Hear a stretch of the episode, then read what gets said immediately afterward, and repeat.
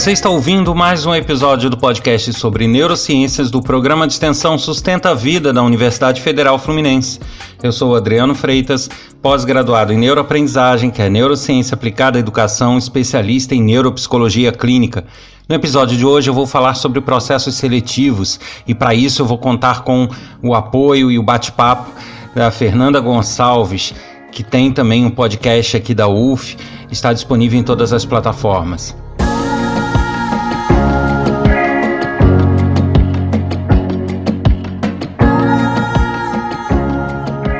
Eu volto a lembrar do aplicativo Treebase, que está disponível gratuitamente na Google Play Store, para quem quiser baixar e se organizar e manter as informações lá com sigilo e organização. É grátis.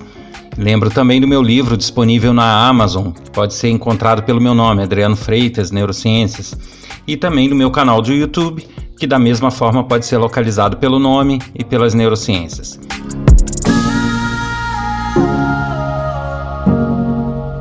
Bom, estamos de volta aqui para mais um episódio do podcast sobre neurociências.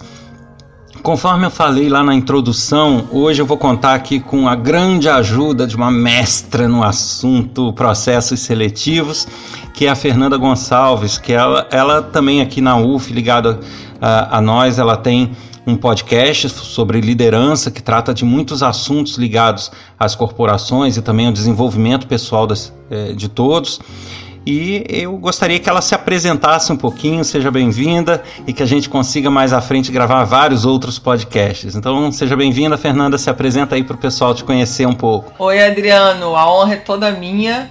É, eu sou Fernanda Gonçalves, sou consultora de RH e treinadora comportamental. Então, também já aproveito aqui porque eu também quero te ver lá no meu podcast para a gente poder trocar aí os nossos conhecimentos. E assim, só para as pessoas entenderem, a gente dividiu, na verdade, esse assunto, processos seletivos, em dois podcasts. Sendo que um a gente vai tratar o ponto de vista do candidato, que é esse primeiro, falar um pouquinho sobre as sensações, pelo que o candidato passa para enfrentar um processo seletivo. E no segundo episódio a gente vai inverter o ponto de vista. A gente vai falar de quem está fazendo o processo seletivo, da pessoa que está fazendo a seleção e o que ela enfrenta ao ter que escolher um candidato ou mais de um, certo? Então a gente começa batendo um papinho justamente sobre isso. Eu acho que uh, todo processo seletivo ele começa com a apresentação do candidato. Em algum momento ele tem que enviar um currículo, preencher algum formulário sobre ele. E é, a gente, eu já falei um pouco sobre isso em outros episódios. É, o ser humano, aí eu vou pedir licença para Fernando, que vou falar um pouquinho da, da parte aqui da neurociência, né? É, a mentira ela é, é algo estranho ao ser humano, porque na verdade o cérebro ele tem toda uma estrutura preparada para reagir com o fato, com a verdade e que quando ele precisa mentir ou ele quer intencionalmente mentir, ele tem que frear esses impulsos de ser verdadeiro. Então, na verdade, ele não, ao mentir, ele está fazendo é, uma contenção dos estímulos que seriam de falar a verdade ou de se comportar de forma verdadeira. É assim o nosso mecanismo. Para quem já ouve meus podcasts, já ouviu falar naquele córtex pré-frontal, aquela parte lá da frente da cabeça e é ela que é a culpada de tudo que a gente passa na vida, inclusive dessa questão da mentira. Então, quem é, quanto mais maduro a pessoa, mais ela tem o córtex pré-frontal madura, é, maduro e com isso ela consegue mentir melhor. E quanto mais nova, a gente já viu que o processo de maturação, né, ele, a última parte é justamente essa.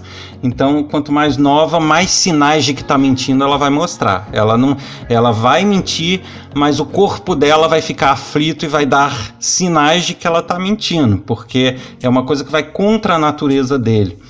E aí eu falo assim tecnicamente, é, é, é, o que eu faço nesse podcast, mas eu convidei a Fernanda justamente para que isso se torne uma coisa prática, né, Fernanda? Então me diz aí, é, pro, com relação ao candidato e, esse, e, essa questão de mentir, não mentir, exagerar, o que, que, que, que você pode me dizer? O que, como ele deve se portar e pelo que os candidatos passam? Pois é, Adriano. Bom, é, para mim a verdade é sempre importante, né? Isso para mim é um valor. Então, eu, eu acredito e eu espero né, que das outras pessoas também parta a mesma verdade sobre elas. O problema de mentir num processo seletivo, passar na vaga, né, conseguir enganar os recrutadores, enfim, né, sair com aquela moral alta interna, né, poxa, consegui, minha mentira né, foi legal, é que muitas vezes lá na prática ele não vai conseguir se dar tão bem. Né? Por exemplo, a gente pode citar aqui, é, a gente co começa a pensar em formas de fazer perguntas, às vezes até repetitivas, para ter certeza se o candidato é, está falando a verdade. Porque nessa de fazer perguntas repetitivas, mas de uma forma diferente, a gente pode pegar um pequeno lapso, né? E a gente começa a entender, bem, não é bem assim, né, que ele contou na primeira versão. Agora essa outra versão mudou alguma coisa. E claro que tem questões que a gente pode ir para a prática. Por exemplo, se a gente for falar, ah, eu sou fluente em inglês. E a gente tem do outro lado um recrutador que é fluente, ah, então vamos iniciar aqui a nossa, o nosso processo seletivo em inglês. Então, se ele mentiu, ele vai ter uma enorme dificuldade e aí vai ser desclassificado de cara, né, do processo. Vai ficar muito ruim para ele. Então, pode ter outras áreas também que muitas vezes uma uma segunda etapa do processo, né, vai verificar se realmente ela tem aquela habilidade ou competência naquela área. E aí, muitas vezes, é, ela acaba né, provando que pela falta de tempo naquela área ou de treinamento, ela não tem aquela habilidade que ela disse verbalmente que tem. Então, assim, a gente vai buscando com o tempo, né, com a experiência de cada segmento, de cada empresa, buscar formas de realmente achar essa verdade em cada candidato, né? Mas a gente sempre vai prezar pelo cuidado. Só que existem coisas que realmente tem que ser especialista, né?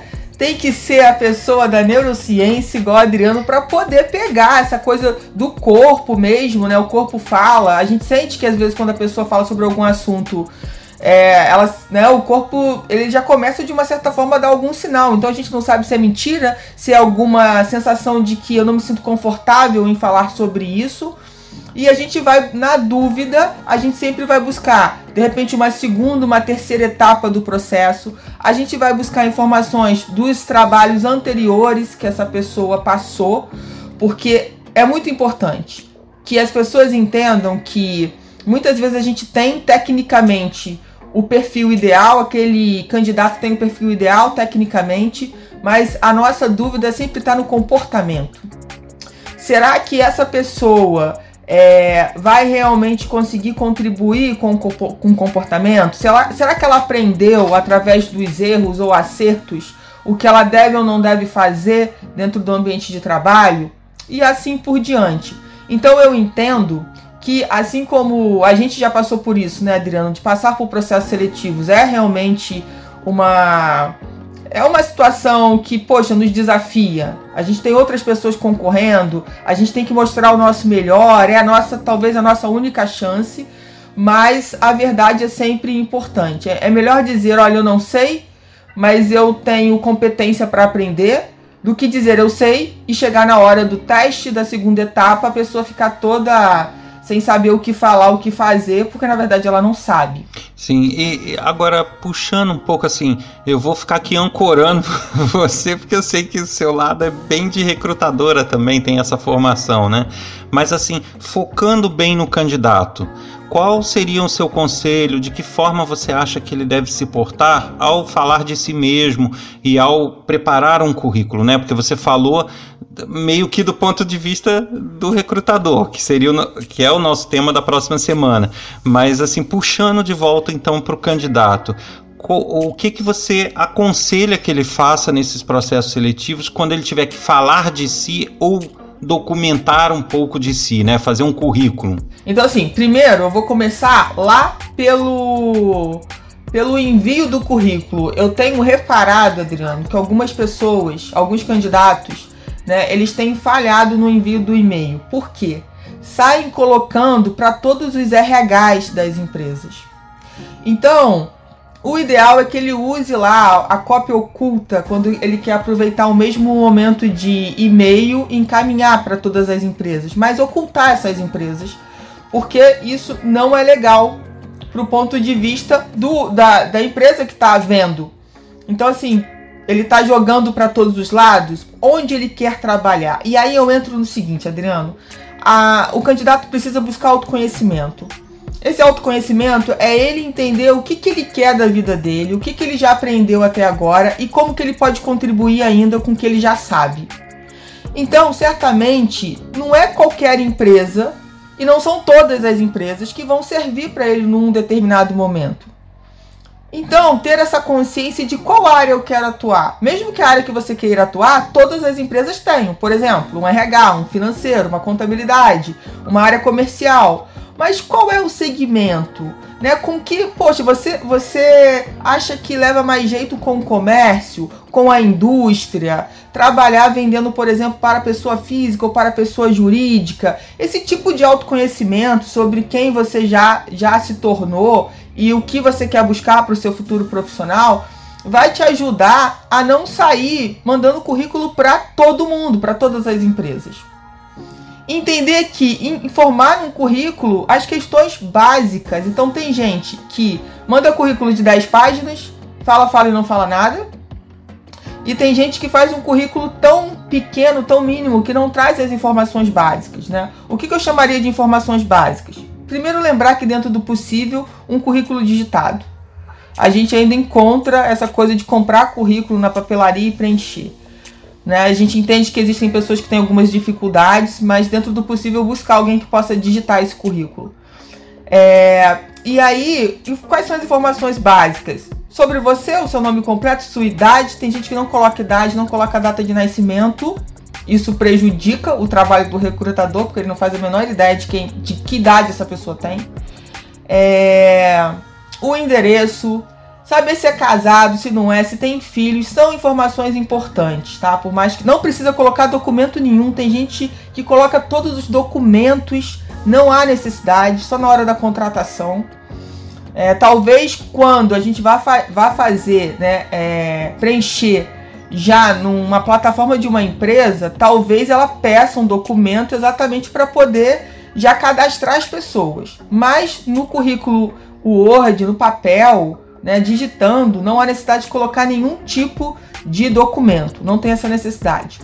Depois a importância da formação escolar, qual se ela fez faculdade, se não fez, se foi só ensino médio, onde fez Outras é, é, essa questão da formação escolar, eu vejo às vezes pessoas colocando, por incrível que pareça, até a série é, do ensino fundamental. Aí se a pessoa foi, por exemplo, você imagina o seguinte, Adriano, tá lá, a pessoa tá fazendo faculdade, aí depois ela fala onde ela fez o ensino médio, depois ela vai pro ensino fundamental. Aí se ela mudou de uma série para outra de uma escola, ela faz questão de fazer essa referência. E isso pra gente não vai fazer diferença. Por quê? A gente já sabe que se a pessoa tem um ensino médio, ela já concluiu o fundamental. Então não precisa dessa informação. Às vezes a gente vê isso até como uma forma de, entre aspas, encher a linguiça, só que é desnecessário. Né? E depois a importância é, da onde trabalhou, né? em quais lugares você trabalhou. E uma coisa que as pessoas pecam demais, os candidatos, é colocar o nome da empresa, colocar a função e não fazer nenhuma referência ao tempo que trabalhou. Simplesmente fica em branco. Então, quando a gente pega um currículo, a gente não consegue entender quanto tempo passou. E é importante eu frisar aqui que às vezes as pessoas colocam assim, dois anos. Mas também não é uma forma interessante de fazer referência. O ideal é colocar mês e ano que começou e mês e ano que terminou. E começar sempre do último emprego para os demais. Se quiser chamar atenção, eu colocaria ali ainda um resumo bem objetivo de quais eram suas principais atividades dentro daquela função que você trabalhou. Por quê? Se eu coloco lá empresa XYZ, fui auxiliar administrativo. É muito difícil para a gente que está do outro lado entender o que, que essa pessoa fez. Então, se ela colocar ali de uma forma objetiva as três principais tarefas dela, é, isso vai fazer com que a gente tenha ideia né, do que ela já fez na vida profissional dela. Então, ajuda muito e vai dar um destaque tá, para esse candidato. Por último, colocar a questão dos cursos que fez, se tem realmente fluência em alguma língua e qual é, né? E sempre falar a verdade. Se fez algum trabalho é, em alguma ONG, eu acho importante colocar. E se essa pessoa souber exatamente é, em que segmento ela quer trabalhar e qual área, pode ser, Adriano, que demore a acontecer, mas ela vai ser uma pessoa mais feliz no trabalho do que aquela coisa de qualquer coisa serve e sai distribuindo currículo sem ter um tipo de objetivo. Então, buscar esse autoconhecimento, olhar realmente e ver, poxa, o que, que eu quero para minha vida? Onde eu quero trabalhar? É tão legal quando você ouve de candidatos, né? Eu sempre quis trabalhar aqui, é o meu sonho estar tá participando dessa entrevista. Muda completamente. Porque não é mais uma entrevista, é a entrevista que você tanto quis. Então, olhar para essas empresas com mais carinho, saber se o que essas empresas fazem, né, se os valores são parecidos com seus valores pessoais isso tudo vai ajudar muito o candidato a, a conseguir encontrar o que ele quer e trabalhar essa ansiedade dele, né? Porque às vezes ele acha que mandando currículo para 100 empresas ele está aumentando a possibilidade dele de conseguir. Mas eu acredito que se ele souber, souber qual é o segmento e para onde ele quer trabalhar, ele aumenta muito mais as chances. Mas, Fernanda, então pegando nesse, nesse assunto aí que você falou, né? Duas dúvidas que eu vou colocar aqui. É, uma até acontece comigo, é, principalmente quem está no meio acadêmico ou que tem uma formação maior acadêmica, ou lida com pesquisa, ou lida com uma universidade, ou no meio educacional, ou vários outros meios, setor público, que seja, é, tem o, por hábito utilizar o sistema de currículo chamado currículo Lattes, que é aquele currículo oficial gerido pelo CNPq e o Lattes ele tem aquela, uh, aquela por norma você relatar tudo que você faz na tua vida ali, na tua vida profissional e aquilo fica acaba ficando de uma forma muito detalhada, em alguns casos muito grande, principalmente para quem tem a vida voltada para o acadêmico. Então, é, você passa a ter um currículo muito grande. Como você falou em objetividade, me veio aqui a, a questão. É, e aí a pessoa vai dar uma enxugada nisso, tirar algumas coisas. Ah, não, aquela vaga ou aquilo que eu estou concorrendo não é referente a isso, vou tirar fora. Vou tirar fora para tornar o currículo objetivo. Mas aí será que não corre o risco de você fazer com que o recrutador não conheça uma habilidade sua que às vezes não é ligada à vaga e que ele não vai ter ideia que você tem porque ele não viu no teu currículo que você tirou, né? Então até que ponto é, se deve remover coisas do seu histórico ou acrescentar coisas para é, satisfazer a vaga, né? É, a minha pergunta é por aí. Sim, se a gente pensar, tá, que eu penso o seguinte, Adriano, pela minha experiência, e vamos lembrar aqui, né, que a minha experiência é em empresas privadas. Então eu acredito que no seu caso aí, é, vale a pena quanto maior eu acho que agrega, tá? Na sua situação, eu acredito que sim. Então, vamos, eu penso o seguinte: é, uma coisa sou eu enviar um currículo, o candidato enviar o currículo sem ter uma vaga. Ele simplesmente está enviando porque ele está desempregado e está enviando. Então, ele pode, nesse momento, fazer um currículo mais extenso com tudo que ele tem para oferecer no mercado.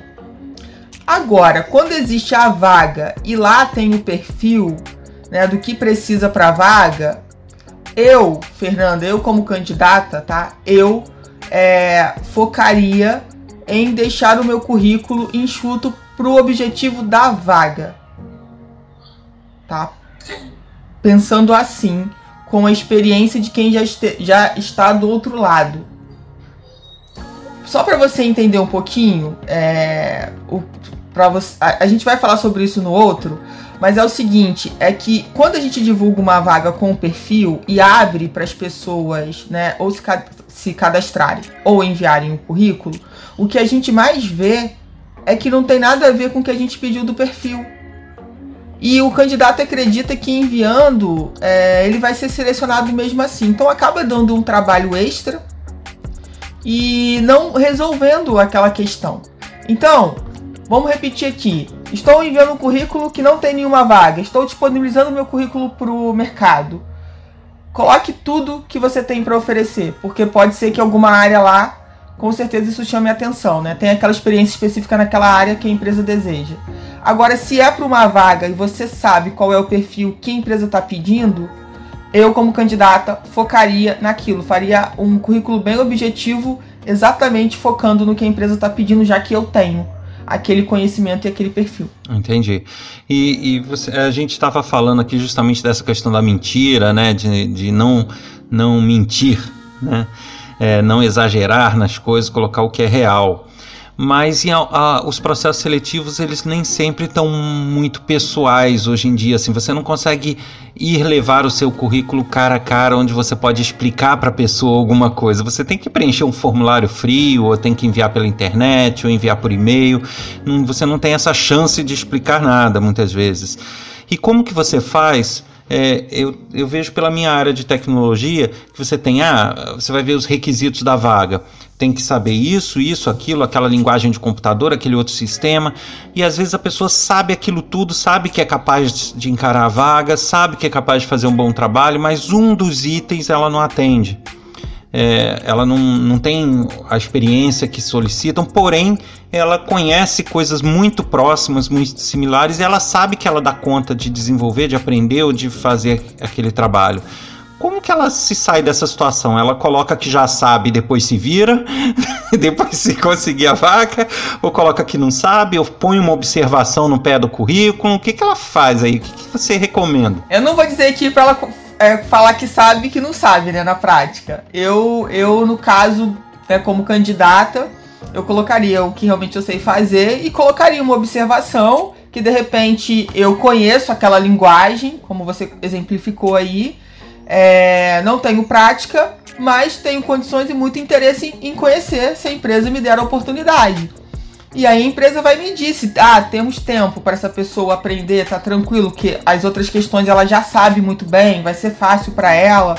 E aí cabe à empresa decidir, né? A grande questão é se, poxa, é, será que vai ter um outro candidato que sabe tudo, né? Sabe mais do que eu? Mas aí entra até uma questão muito interessante, né, Adriano? É, às vezes a pessoa nem tem todas aquelas competências, mas a vontade dela de, de fazer a diferença, de querer realmente trabalhar naquela empresa, vai contar muito mais. Muito mais a vontade do que aquela questão só técnica. Uhum. Sim, e, e, a, e, uma outra questão que geralmente no lado do candidato é, eu penso que influencia muito nos processos, pode derrubar um candidato e pode ajudar e pode derrubar, é a questão do, do, estado de espírito que ele está para encarar uma entrevista, né, para encarar um processo seletivo presencial, que é justamente se ele vai estar muito ansioso, se ele vai estar muito nervoso, se ele vai estar em paz, se ele vai estar relaxado, como que é. E o que, que você recomenda nesse, nesse sentido, né? Porque a gente sabe que a ansiedade é algo que muitas vezes a pessoa não tem tanto controle assim. Em alguns casos chega a ser patológico, em alguns casos, né, é, é uma coisa que foge totalmente ao controle. A pessoa fica numa carga excessiva de tensão e de ansiedade pré-exame, pré-entrevista, e ela não consegue bem controlar. Ah, o que, que você aconselha nesse sentido? Algum exercício de relaxamento, alguma mentalização, ir pro dia, se tiver nervoso, vai assim mesmo? Como é que é o esquema? Eu faria a mesma coisa que que a gente fala para fazer nos concursos públicos, né? Ou numa prova. É, uma coisa importante, né? A, o candidato se arrumar, se preparar para aquele momento, né? É, buscar informações sobre a empresa, o que a empresa está fazendo, é, quais são os valores da empresa, qual é a missão, qual é a visão, entender sobre a empresa. Tem aí, tem, provavelmente ela tem um site, provavelmente ela tem um Instagram. Ela tem um Facebook, né? Ela tem uma fanpage. Então, assim, as informações estão aí. A gente vê os candidatos chegarem sem preparo nenhum com relação a isso. E aí, com relação, né, à ansiedade, né, que é o mal do século, quando a gente pergunta lá, me fala um ponto negativo, ah, eu sou ansiosa, sou ansioso. E aí, Adriano, eu acho que o mais importante, aí volta pro autoconhecimento, né? O que te faz relaxar? Né? É, fazer uma atividade física antes de, de ir, ouvir uma música, fazer uma oração, fazer uma meditação, comer um chocolatezinho que faz bem. Chocolate é excitante. aí, aí, tem que ver, né? Se a pessoa for muito ansiosa, aí fica difícil, né? Mas enfim, o que que, o que, que te faz relaxar? Né? O que, que te faz acreditar em você, mais em você? Porque muitas vezes o candidato tem capacidade, mas ele chega lá tão desacreditado em si próprio, muitas vezes por ter passado já por vários processos seletivos, que se, se eu não acreditar em mim, como que a pessoa que está me entrevistando vai acreditar? Se eu chegar lá cabisbaixa ou muito ansiosa, falando, não percebo nem o que eu estou falando, não presto atenção no que estão me perguntando, sabe? Como que a pessoa vai acreditar que no dia a dia eu vou conseguir ser uma pessoa centrada, que eu vou dar conta do meu trabalho? Então, se você tiver consciência sobre o seu corpo, sobre os seus pensamentos, sobre a sua fala, você vai ter facilidade em passar pelo processo seletivo bem. E aí você precisa saber o que, que faz bem para você, para você estar nesse, nesse flow, né? Para que a coisa realmente flua, para que seja bom, para que não seja torturante, porque não é para ser torturante. Eu, eu encaro o como recrutadora, né, o processo seletivo uma excelente oportunidade de conhecer o candidato, de poder ouvir a, como é que é a entonação da voz, como é que ele fala, como é que será que ele tem brilho nos olhos? Será que ele tá ali por inteiro? O que, que ele quer da vida dele? Quais são os sonhos? Então, se você vai por um processo seletivo com leveza, né? Com, pô, vai ser bom, já com esse pensamento, vai ser legal, eu vou ter oportunidade de falar quem eu sou, eu vou ouvir a proposta da empresa, se é uma proposta tão bem que me serve. Isso é importante, candidato. Pô, será que me serve ou eu vou aceitar só por aceitar porque eu tô desempregado? Então, para não ficar desempregado, eu vou aceitar por aceitar. E aí aquela pessoa acaba não sendo, né, um bom colaborador naquela função porque acabou aceitando porque estava só desempregado. É claro que a gente entende aí uma série de questões, né, que a gente não vai adentrar nisso. A pessoa tem filho, tem aluguel para pagar, mas eu sempre digo o seguinte: a gente, a gente como candidato, a gente como profissional, a gente precisa saber sim o que a gente quer e não aceitar qualquer coisa. Ali no processo seletivo é uma negociação. Tá acontecendo uma negociação. Tudo bem que a empresa ela tem uma parcela maior de poder. Maior? Quase total, né? Por... Mas é uma negociação. Uhum. Entendeu? É uma negociação. Você, se você passar, você vai ter o direito de aceitar ou não. Pode ser que alguma coisa ali no processo você fale, pô, não tem nada a ver comigo, não vai dar certo. Por exemplo, o horário. Pô, esse horário não me interessa. E aí também uma coisa que eu penso que talvez conte muito é justamente como você falou, puxando por, essa, por esse lado, né, por essa visão de uma negociação em curso é, o grau de, de, de competência e de especialização da pessoa que está buscando, né, de preparo da pessoa que está buscando emprego, ele também vai ditar um pouco a, o interesse da empresa em querer manter ele ou negociar mais com ele ou menos, né?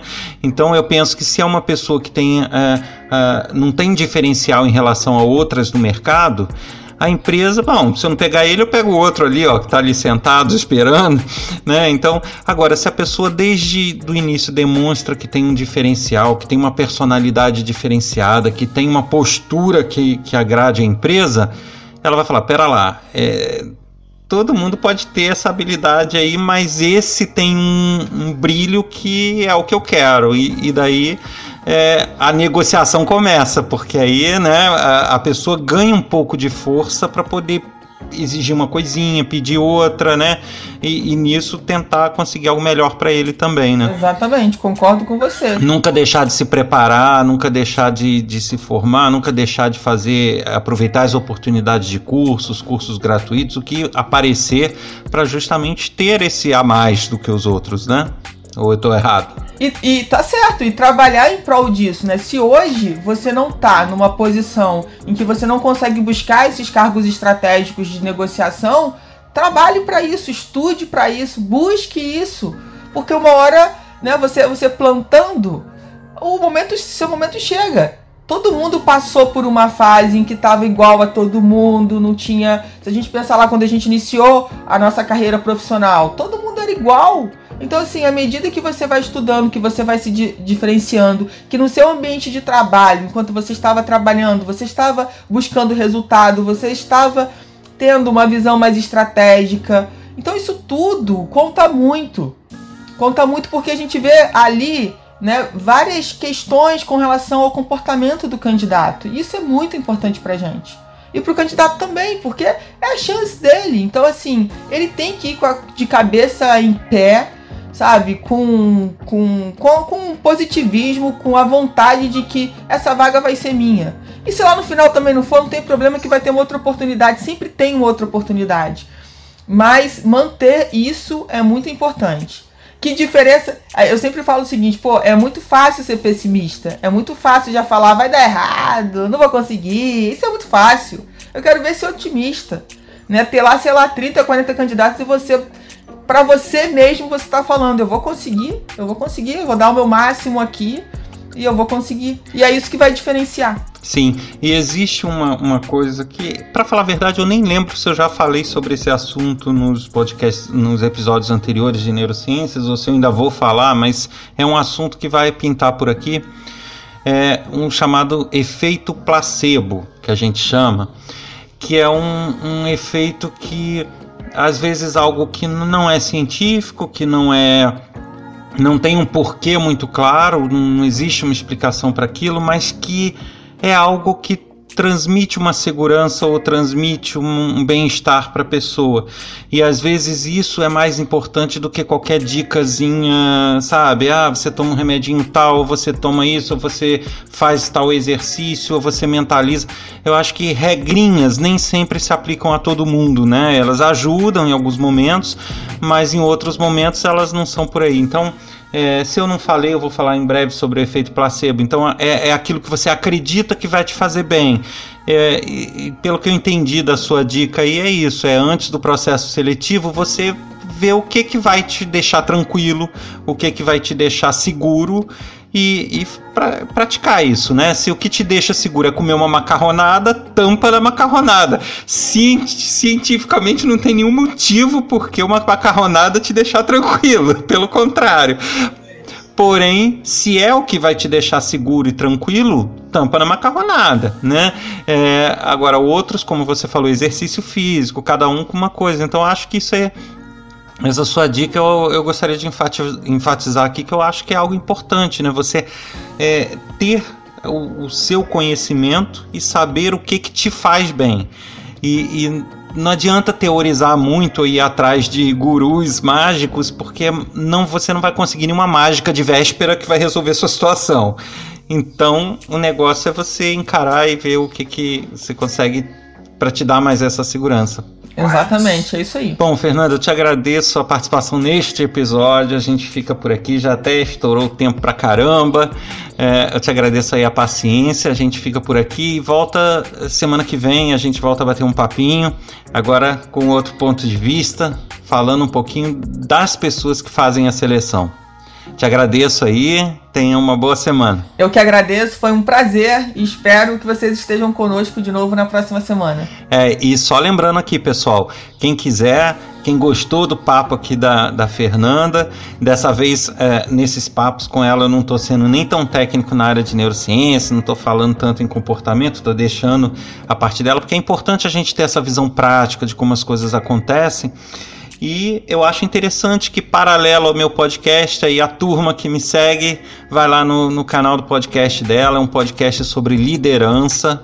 É, ligado também à UF, então é só procurar liderança UF, ou então Fernanda Gonçalves UF, ou Fernanda Gonçalves lá na, na plataforma. Vão chegar no podcast dela, vão lá, favoritem. Vocês vão. É, também é semanal, assim como o meu. E vocês vão ver várias dicas, vários papos interessantes, questionamentos, reflexões sobre o desenvolvimento pessoal, sobre o, né, ela chama de autoliderança, é isso? Isso. É, sobre a autoliderança, sobre uh, ambientes corporativos e até uh, o pessoal mesmo. Estou correto? Quer fazer mais algum convite? O seu Instagram? Corretíssimo. Gente, quem quiser me seguir no Instagram é arroba fernandagonçalves.treinadora. Então, assim, eu que agradeço pela oportunidade maravilhosa, Adriano, e a gente se encontra aí no próximo podcast. Você ouviu mais um episódio do podcast sobre neurociências do programa de extensão Sustenta a Vida da Universidade Federal Fluminense. Eu sou Adriano Freitas, pós-graduado em neuroaprendizagem, especialista em neuropsicologia clínica. Quem quiser fazer contato com informações, dicas, sugestões, críticas, basta enviar um e-mail para podcast@sustenta-vida.com ou então enviar um áudio para o WhatsApp Código 22 99 222 1003. Lembrando que neste WhatsApp nem sempre vai ser possível obter respostas ou consultas imediatas. É para que você deixe o seu áudio, a gente analisa e dá o retorno no ar. A gente se encontra na próxima semana. Até lá!